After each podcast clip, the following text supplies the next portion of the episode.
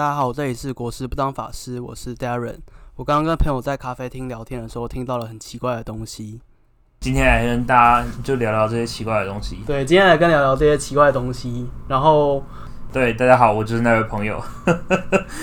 我也不知道为什么我今天会录跑进跑过来录 Podcast，所以我因为我把他抓来了，这样。呃，大家大家可以叫他主席。呃，虽然在 Podcast 上面应该不会有人叫来叫去的这种问题发生，但没有问题。反正他就是主席。就是大家知道那个主席，什么主席？你说对对面那个吗？不太好。对对，对面那个主席。对对对，好，就是那样写。所以你刚刚是听到什么东西？我刚刚听到说，就是他们隔壁有三个中年的妇女，他们在聊有关就是他们朋友的事情。哦，你是说隔壁桌那个就是有点胖胖，然后说就是就是还带着那个小孩尿布那个？对，妈妈。就是那个妈妈，她说她朋友就是说，她曾经遇过一个算命师，跟她讲，如果在二十六岁之后之前不结婚的话，那她就一辈子没有机会结婚了。哇！我想一下，因为哦，我是巨蟹座，因为汤庆阳不是在前几年的时候有说巨蟹座，如果再不再不在这一年就是找到对象的话，你就要再单身十二年还是几年的。呃，跟大家报告一下，我已经准备好了。哎，三年过去，还我还有九年要跟，我会努力。他已经单身二十六年了吗？二十六，二十六，二十六，居然是二十六。我也是，我也是努力度过这么多个七夕。没关系，我们凭实力单身。唉，我右手还是很强健的，左手也是，欢迎大家征询。所以他们刚刚到底是聊到了什么？就我觉得一个很很值得分享的是。就是像主席刚刚讲的，唐启阳说，十二年之后才会再再有机会去交往或者结婚。那这件事情在命理上，我自己听起来就觉得很怪，是说，嗯、呃，不知道唐启阳是根据什么样的点去讲这件事情。就是我记得他那时候有讲说，他是因为知道巨蟹座都很孬，所以用恐吓一点的方式来恐吓大家。对，并不是说你真的都没有机会，还是有机会，只是没有那么好的机缘了。呵呵呵，但我觉得这样这样是很很很不错啊，就是要鼓励巨巨蟹座出来。对，就是对于巨蟹座宝宝们，就是请大家多点耐心跟疼爱，我们都很脆弱，要我们爬出来是一件困难的事情，好不好？因为巨蟹座就是你也知道螃蟹嘛，它螃蟹的肉大家都吃过，超软的，就可能比鱼肉或是鸡肉都还要软，但它的壳是超硬的。就是大家都可能有巨蟹座的朋友会知道，呃，巨蟹座的话就是外表装装的很坚强，但其实内心真的是脆弱的跟什么一样。对，而且我们有时候就是里面的肉多或少，其实也都是不知道的，除非你扒开它，但你一扒开，我们就挂了，好吧？对，所以巨蟹座的内心是很难于碰触的。对.可能这样才会造成说自己的恋爱交友运是比较变动的嘛。对，就哦，因为你之前有帮我解星盘的时候有讲到，就是我的就是在恋爱上面就会属于一个蛮悲催的情况，对，会在自己属于自己的坚持跟就是在还有在对方一些想法上面会有很多的矛盾跟冲突，然后噼啪噼啪啪就这样爆炸了，就爆炸了，就爆炸了。然后巨蟹座也是大家都很知道是。很容易同感人家的一个星座哦，对，这点我很认同，因为我之前有去做过心理智商，他说我是属于那种很少数有这么强烈共感能力的人。对，其实好像水象星座都能够共感诶，就是是哦，其实像我自己是很双鱼的人，就是双鱼的共感跟巨蟹座的共感不太一样，但是有一个东西，有一个人被我缺席掉，就是天蝎座。但这个对这个大家可以讲，就是天蝎座。我我现在应该要就是真诚的讲，天蝎座是个鸡巴人，还是我应该要就是保持面子的讲？因为我认识的天蝎座，如果我讲他们是鸡巴人，他们我肯定会杀掉我。他们一定会杀掉我。超可怕！就是双鱼座的双鱼座的共感，就是一种好啊，我知道你很好啊，或者说我知道你很差啊，那我就陪着你一起哭的那种人。但是巨蟹座的共感是说。哦，你真的很糟哎，或者说，哦，你真的，我真的知道你很糟哎，然后我会想办法去处理你的问题的人。对对对对对，就是可能巨蟹座会有一种把自己的朋友当做是生命当中他的问题会把它当做是生命当中最重要的事情，就是会很容易把别人的问题，然后要自己去解决别人的问题，可是揽在自己的身上。对，然后结果别人的问题解决了，所有问题都跑到你身上。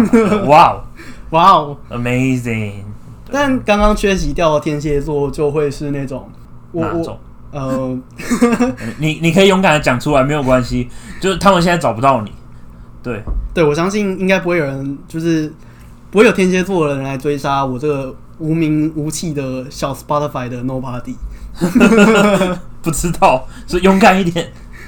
呃，巨蟹呃，天蝎座共感是那种，就是他会把他的感觉藏在心里面。那我会默默的在可能笔记本上面，或是在一些。可能你有一个放秘密的小宝箱，他会把它写着。嗯，然后他报仇名单、黑名单一号圈圈圈。对，如果他跟你的，如果你的朋友受到一些困难的话，他会先把它记着。嗯，等有机会的时候，我再帮你报复人家。这样。哦，Darren 今天在路上被一个中年妇女撞到，我刚刚看到他带来劳力士。那我已经记下他所有的那个身份，下次如果我在北侧遇到他的时候，我一定踹他两脚。好可怕哦！哦，听起来也是不错。对啊，还有主席是巨蟹座。对，幸好在我旁边的不是天蝎座，要不然我现在已经死了。我们这样今天节目一开始就直接得罪一海票的天蝎座，得罪十二分之一的人类。对啊，也是也是没有关系啊。我认识的天蝎座都是好人，他们都是非常善良的人哦，真的。嗯嗯，真的打打从心。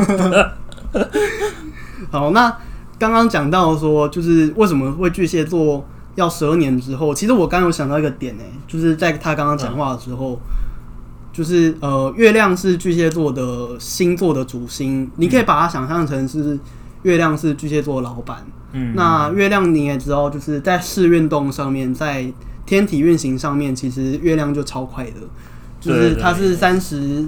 它是三十天一个周期嘛，就是像农历一样，它是初一到呃、嗯、月朔就是三十天。对对对对，那就代表说，哎、欸，月亮常常会在各个星座去游移，它会三十三三十天之后又会回到原本的地点了，它会绕行世界一圈。嗯，代表说它还没有一个定性。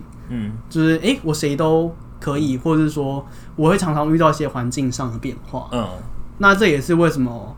呃，刚刚刚刚就是主席说，唐綺阳会鼓励退缩的巨蟹座，是因为巨蟹座到到哪一个地方都是外来的，他都像是一个流浪汉一样。哦、那你也知道，流浪汉的就是姿态会比较低低贱一点点，就会他没有办法去抬头挺胸去跟人家很难很难跟人家去融入，然后就直接打进某些圈子啊，也很难就是跟着那个夜店的那个 party party 的音乐直接听音就跳起来。对，也也就是说，就是，嗯、呃，你你也知道，就流浪汉他们一定会有群体嘛，就是每个人一天讨的钱可能就几十块或者几百块而已，嗯、那怎么可能每个人都活得下来？一定是他们有互相的去支支持人家。对对对，对，就代表说他们形成了一个稳固的团体之后，他们会很忠心的为这个团体付出。对，这也是刚刚讲到说，哎、欸，巨蟹座会把人家的事情揽在自己身上。哦，其实就是可能。因为我真的也很惨，那我知道你很惨，所以我会去帮你解决。那哪一天就是换换我很惨的时候，也会有人帮我解决。哦，就是其实巨蟹座其实有点这种状况啦。呃，我自己是觉得蛮明显的，就是我常有遇到一些，就是譬如说朋友 A、B、C，然后就是呃 A 喜欢 B，B，然后就。B 有女男友或女友，然后可是 B 又跟 C 两个人搞在了一起，然后噼啪噼啪，然后最后三个人就是不知道该怎么解决这件事情。然后后来我去三个人之中调停，调停到后来之后，三个人就是好像事情都解决了，结果整个整个解决之后，我反而觉得更不舒服，因为好像干你们当什么事都没发生。哦，你这边可以讲脏话吗？可以，可以，是不是？哦，好，我们 free，很 free，是不是？好，就是结果三个人全部只有解决，然后结果到最后就是问题全部都反而留到我身上，就变成说，因为我同时知道了三个人的秘密，我也同时三同时理解了三个人的情感跟那个，那他们彼此跟彼此之间就是。可能并不知道完全的，就是发生了什么事情。但是只有你是有全知观点，我全知观点的人，所以我反而会对于，比如说 B 跟 C 后来在相处的时候，我就会有一种要怎么办？要帮他们解决吗？就是他们相处之间的时候，你就不知道这到底是尴尬呢，还是自然呢？还是自然的尴尬，还是尴尬的自然？你知道吗？就是这很困扰，哎，很困扰，很困扰。其实因为主席我我看过他的星盘啊，就是他的朋友其实其实蛮克他的，就是 这样其实讲的有点悲哀，但是对，这个靠需要靠朋友，但朋友克你，所以好像除了谨慎交友以外，也没有也没有办法。对，因为感觉巨蟹座就是一个，就是真的是以朋友为中心的导向的人生啦，所以他很需要朋友，但是这个朋友很衰的是，他刚好克自己的人格，就很常被朋友的事情搞到自己直接生活炸裂。哎，人生没办法，这是个性使然。这个你要我改，我真的也是改不太掉。对啊，改不太掉。哎，啊。哎、欸，其实讲到个性改不太掉，其实有一个我刚刚才突然想到的点，嗯，就是小朋友的个性还没有发展出来，可以看星盘吗？是可以的吗？我我觉得可以耶，是吗？就是第一是以前不是大家都爸妈都会带你去算紫微斗数或是算八字哦，对对对对对，就是生辰八字帮你算一下命格啊，命格。对啊，这件事情其实如果是没有效的话，当然就是可能。算命这个行业本来是骗人的，对，但通常、嗯、通常它会被延续下来，都是大家得到一些验证，嗯、所以才会去这个行业才有继续的客源可以去流入嘛。嗯、我基本上对于算命这件事情，我也是抱持着比较偏向统计学的感觉，你懂我意思吗？懂。对，就是我觉得可能很多人都跟我一样，就是对于算命这件事情是很好奇，但是你会觉得这个准不准，好像又。不是这么说的算，所以你会觉得说，哦，它就是一门统计学，只是它把这个，它有它一定的准确率在。对，对但我我想我想讲的就是，其实算呃算命这件事情，不管是占卜，不管是命理，它其实以现代的科学来讲，都是建立在荣格的心理学上面的。哦，其实像荣格啊，或是弗洛伊德这种大的心理学家。他们都有学占星，哦，真假？真的，我现在才知道。那、哦、呃，荣格他其实为占星建立了很好的基础，就是我们要如何去理解一个人的内在吗？就是我们要从心理分析的角度去认识这个人。嗯，所以我刚刚讲了说，诶、欸，你朋友克你，那这件事情是就事件上来讲哦。那如果就心理上来讲的话，可能是说，诶、欸，你乐于承担人家的。情绪，那你的朋友刚好又是情绪很多的，oh. 他就会透过一个巧妙的相位、巧妙的关系，去把他的心理的垃圾丢给你。呃，uh. 对对对，就是荣格心理学这样讲啦。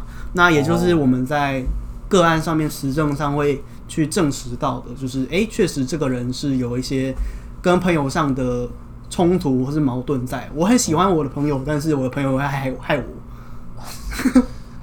那第二点是说。Uh. 嗯，其实像我像我现在室友，其实就刚好生了一个小孩。哦，这么你的室友年纪这么大了？对，我室友年纪蛮大的。哦，OK。然后他的小孩是在水星巨蟹的期间出生的。嗯哼。那我们刚刚讲了水巨蟹座相关的事情嘛？对，就是可能个人的精神会比较萎靡，会比较退缩，嗯，会比较。不敢去跟人家抬头挺胸的去讲话。嗯，不要不要再说下去了，有点扎心。你你直接跳到他的，你直接跳到小朋友那一趴去。好，那就水星就是讲说，哎、欸，这个人讲话怎么样嘛？那水星巨蟹就说，哦，这个人比较不会去发表自己的言论。哦，对。那以小朋友来讲，他还没有经历，还没有建立他的语言基础，那要如何去看说语言能力的表达是好或是不好呢？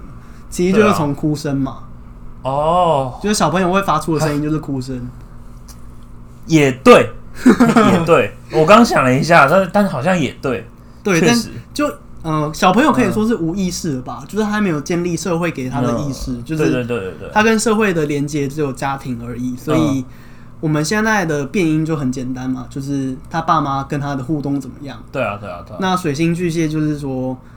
对，他没有办法哭，或者说他哭的很小声。那确实，我自己也还蛮害怕吵闹的。但是他在水星巨蟹的时候出生，我就蛮开心的。你这样子，人家未来以后 听到我的 podcast，希望他不会听到，希望或者会不要认出来，你是你隔壁的那个。哦，原来是那个跟我一起住的那个人，住了一年这样子。对啊，哦，所以你觉得小朋友其实出生就是可以，也一样是可以看星盘的？对，我觉得可以。即便说他没有发展他的心理基础的话，哦，还是可以从心理分析的角度去讲。嗯，因为一般我们看星盘的时候，都会跟过去自己的经历去对应，去对应起来，然后再结合现在的现状，然后看到未来该怎么办。可是小朋友的没有过去啊，没有有过去的啊，就前一世前就可能。如果如果你相信前世今生的话，他可能顶多就是前世吧。对，顶多就是前世吧。对啊，要不然他的过去可能是我不知道三天五天，或是两个月三个月之类的。喝奶水，喝奶水，喝奶水。水然后今天翻了三次啊，赞哦！被打了三次，嗯，被拍了三次，然后抱起来五次这样。对对对，好像也好像也是有这种东西可以那个。可是这样子的状况之下，是可以去推测他未来。还是可以去推测他未来可能会长成怎么样性格的一样的人。可以诶，就是呃，因为我们一般不是讲说命定嘛，就是其实像八字啊、紫薇都很强调命定啦。嗯，就是传统中国都很强调这样。对。那所谓的命定，手上的生死簿嘛。对，我们刚刚有讲到。那就是命定的话，就是说，哎、欸，你出生下来，你在几岁的时候就应该要发生什么样的事情？比方说。主席就是在二十六岁的时候都还没有交到女朋友，对，不好意思，说说好说好不要再扎心了。哎呀，对，那呃这件事情是命定的，那他究竟会交不交往，其实这件事情是可以改变的，所以他其实可以在二十六岁的时候，他也他有一个选项，就是他交不到男朋友，就是。这两件事情是同一件事情，就是我到底交男朋友、交女朋友，或是我就是跟人一个人类交往。那其实这件事情是在二十六岁的时候确定不会确定不会发生的。哦，觉得这件事情是命定啦，只是我们刚刚一开始预设是女生嘛，但也许会是某一天性转成男生，也不一定。哦，对，就是你漫画最近看的蛮多的。对。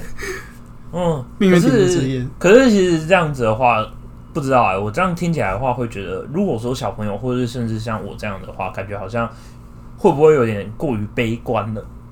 就是好像说，呃，一切都只是定数在那边，然后就是它就是会发生，那我好像呃可以做的改变跟努力，好像也就这样，因为我反正我二十六年，我就交不到男朋友，不是不是靠别人跟你搞混，就是交不到女朋友，那。我是不是就其实也不用去想着我要去交女朋友这件事情？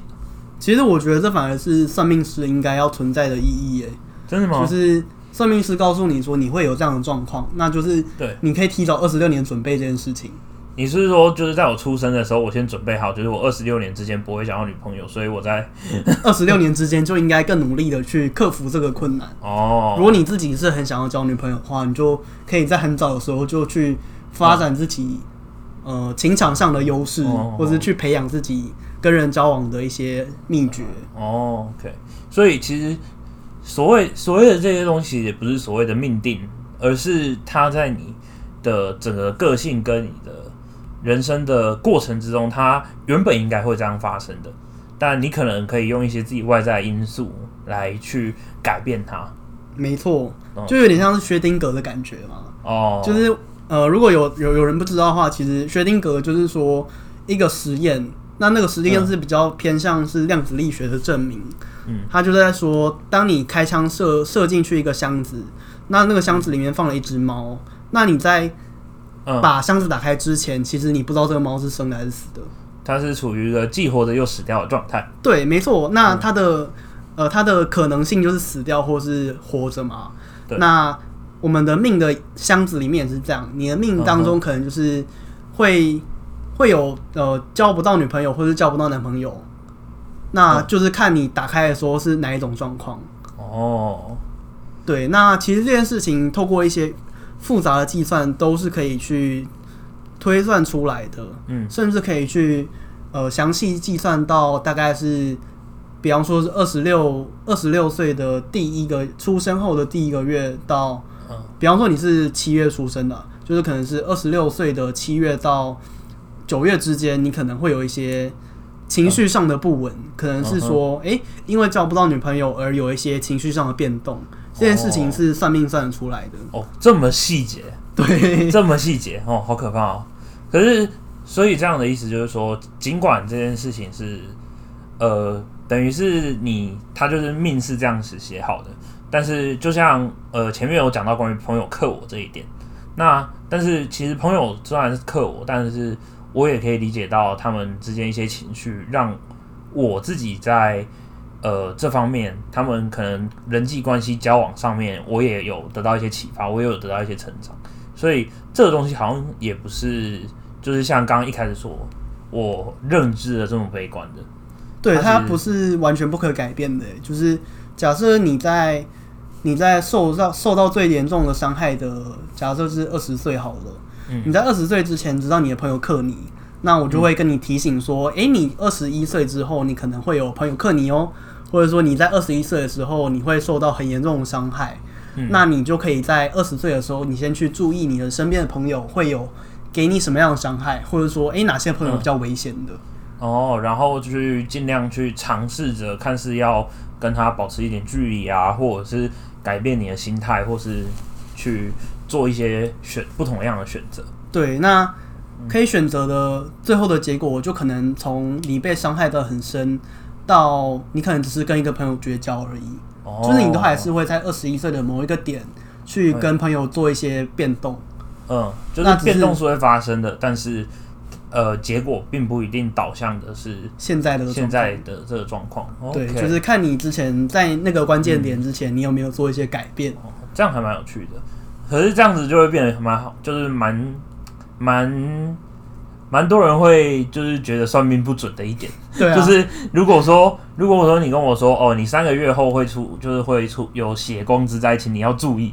然后结果我三个月后，我因为我三个月，我这三个月之内我完全没有出门，然后导致我根本不会有血光之灾发生，然后不会有任何车祸跟那个，然后结果你就说哼，你看算命也不准。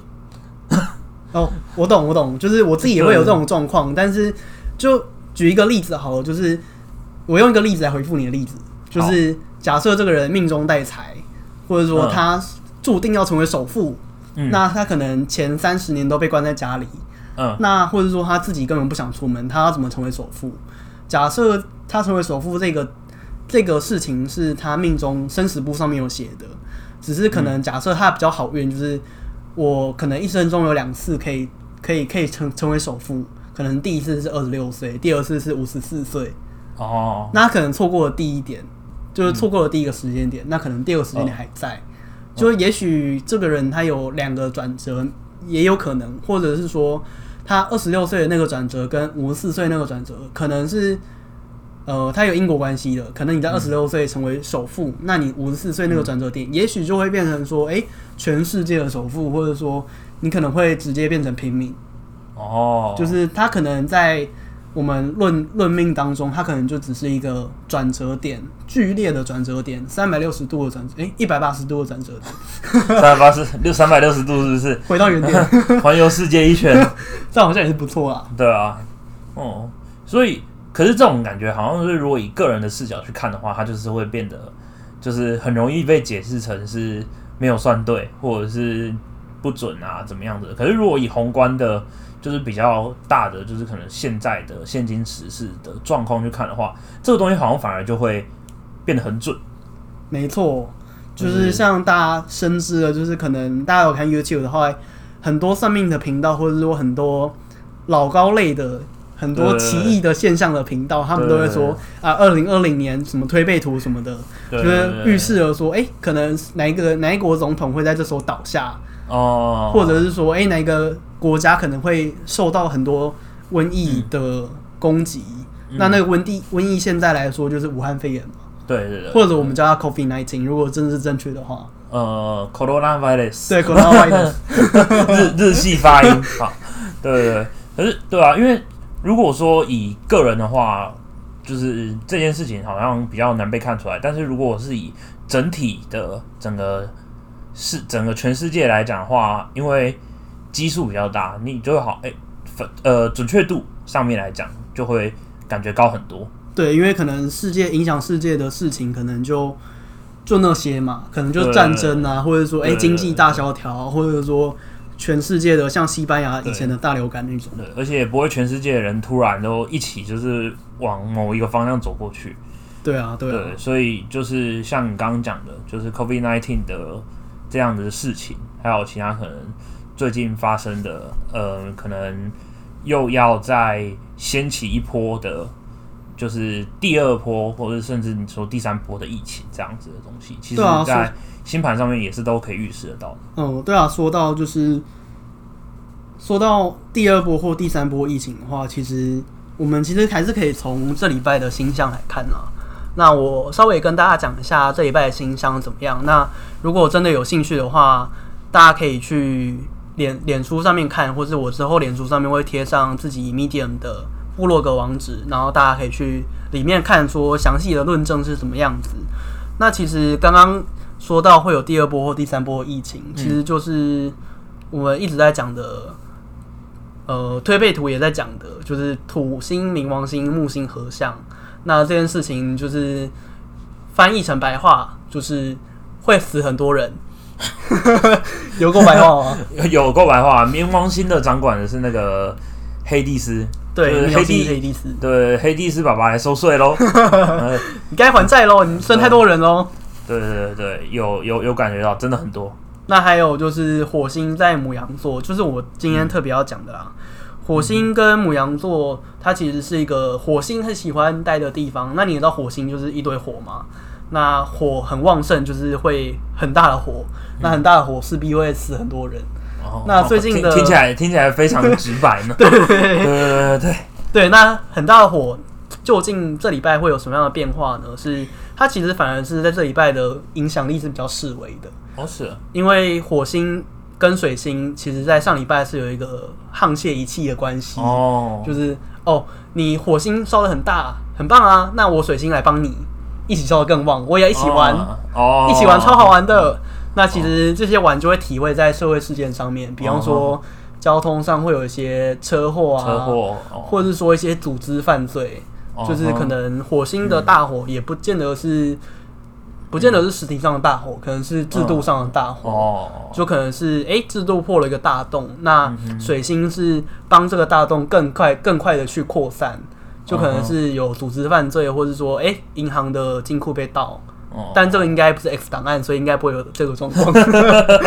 可是，所以哎，这样讲起来，所以上礼拜那个就是从之前发生的就是关于就是。呃，台湾这边立委的一些涉贪的案件啊，然后导就是导致我们现在可能开始反思一些政党上面的一些漏洞跟缺漏，还有就是可能各国最近在重新考讨论他们的之前那个所谓的入境普筛这些事情，是不是也可以就是印证到这些上面？其实我觉得蛮像的诶，但我这个我想放在第二点讲。嗯，那我先讲完第一点。好。那第一点就是，呃，这礼拜的火星跟水星，它就没有再沆瀣一气了。嗯哼，就等于说，哎、欸，组织犯罪这件事情，或者说制度上的大火，或者说，哎、欸，真的有一些火灾发生，嗯、那可能这礼拜就比较不会有。而且特别是这个火灾，可能是跟交通有关的。那这礼拜的交通方面就会比较安全一点点，一点点，一点点，一点点。因为底下有个第二点，它会，它会提升这个几率。嗯，那还有一点是说，水星跟火星它上礼拜沆瀣一气，那这礼拜不再沆瀣一气之后，就代表说，哎、欸，我们讲话可能会比较温柔一点点，或者说我们讲话会比较委婉一点点。哦，就是火星最最前面那一趴关于天蝎座的部分吗？还好天蝎座不在这，是至至少现在没有。就如果我们上礼拜讲这件事情的话，可能天蝎座就会来 diss 我们。哦，那希望这个频道可以让大家看见。如果这样红的话也没关系，请攻击我。好，那我就讲第二点。嗯，第二点是说，哎、欸，他刚刚主席刚刚提到的是可能立委的一些问题啊。那我们也知道，立委这些东西就是会依附于一个政党嘛。对对对。那可能这个政党是大是小，但不重要。它总而言之就是一群人的集体。嗯。那这件事情可以在哪里得到验证呢？我们可以看一下天王星的部分。那这个我也会放在文字上说明。这样，那天王星的部分其实是在呃金牛座十度啦。那这也是附带题，这是我们就是最近有一波新的经济低潮的关系，嗯、那这很容易随时都会回温了。好，那扯回来，就是天王星是说，哎、欸，跟一群人有关的事情。嗯哼，那水星是沟通，那也就是说，嗯、呃，最近的这一段期间。会因为这礼拜的水星跟天王星沆瀣一气的关系，嗯哦、所以就会我们会更多的讨论。哦，水星真的很喜欢跟人沆瀣一气。对，水星就是一个到处去玩的一个小朋友。哦、对，挺好的。因为大家都知道水星就是，哎、嗯，其实可能不见得大家都知道。你知道水星的希腊神话当中的代表是谁吗？是谁？是那个茉莉球。哎，那好像是罗马的。哦、对，但是他他的本名是，突然忘记他叫什么了。哇哇！哦，笑死，笑死！反正反正就是一个就是喜欢跑跑跳跳的，对，然后出生两天就会偷做吃牛的人。哦哦，那个那个那个，哦，他就是众神的信差，就是他喜欢到处玩，然后就是就是脚上那个鞋子有两只小翅膀的那一个。对对，就是他会玩完之后就不负责任就跑了这样。嗯哼，哦。然后水星其实其实水星就是双子座啦。那这里这边讲一个可能很少人会知道的东西，就是。其实双子座的人会比较喜欢买的东西是鞋子哦，真的吗？对，真超级超级不知道，超级不知道有没有？有超级不知道。就第一是说，哎、欸，鞋子在这个消费社会当中，其实很常会更新，就是可能一季会有两三轮的新鞋。对然后第二点是你刚刚讲到的鞋子，嗯、就是水星是个穿鞋子跑跑步的人哦，所以他其实鞋子的耗损率超快。然后水星又很喜欢，双、嗯、子座又很喜欢新奇的东西，哦、所以这三件事情凑成了说，哎，双子座的朋友很喜欢买鞋子的这件事情。哦，大家可以回去观察一下自己双子座的朋友换鞋的频率到底高不高。说不定百足虫其实讲的不是那些有囤物癖的，可能天蝎座。哎、嗯，不小心又讲到天蝎座，不要不要不要，我们今天一直在 diss 天蝎，不要这样子，不要这样子。请天蝎座的朋友原谅我们。对，就反而不是天蝎座啦，对，反而可能是双子座这些会很会很喜欢，因为会很一来是好动，一来是新奇，然后两个凑起来就变成说我一直买新的鞋子，也是也是不错，也是不错，有自己一个喜好的消费兴趣是一件好事。对啊，那刚刚讲到的说，哎，就是从双子座岔回来原本的政党的问题啊，因为上次上礼拜的呃水星的相位，其实它跟天王星，他跟政党。就是大家的口舌跟政党内部的组织是有一些误差的，就是可能政党讨论的事情，他没有办法被忠诚反映在社会上面。嗯、就是可能其实上礼拜大家都雾里看花，但其实大家现在当水星跟天王星沆瀣一气的时候，其实。大家就了解说，哎、到底是谁在搞鬼？到底最近时代力量退党的那个东西，到底黄色小船摇摇晃晃，现在剩下一个都不剩下。对，现在谁都没有了。没有，还有还有我们的 那个国昌还在。对，国昌还在。国运昌隆党，国运昌隆党。但其实你知道天王星是一个很很矛盾的星座吗？很矛盾的行星嗯，就是其实天王星他很需要朋友，但是他又很讨厌朋友。好鸡巴哦，这个人。就是他。就是他会觉得说，哎、欸，我很喜欢朋友，是因为我很喜欢我透过朋友比较出来的那个独立性。哦，对，我觉得特就是众星拱月的感觉。对，他喜欢众星拱月，就是虽然他不是月，对，虽然他不是月，他是天王星。就一旦没有这些行星的话，对没有这些行星去拱他，那这其实就一点都不可能成为月亮了。嗯、对，他一点都不会有特特别的地方。嗯哼，那其实天王星就是我要跟大家不一样。嗯，那讲在组织里面的话，就是说我要搞内斗。啊啊啊！好好。那水星是说，哎，表现出来，等于说这次的时代力量会有这些风波，就是他们内部已经酝酿很久了，那现在才表现出来。哦，没错。这个居然可以用星象来解释这个，我也是意想不到啊！我在学星象之前，我其实自己也意想不到，说，哎，靠，这些东西原来是有关系的。嗯。蛮厉害的，蛮酷的，蛮酷的。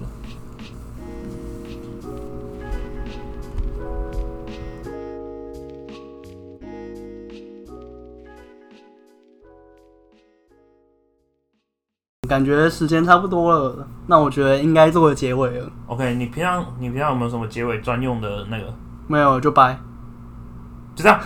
对，你要你要一起吗？好，一二三，拜。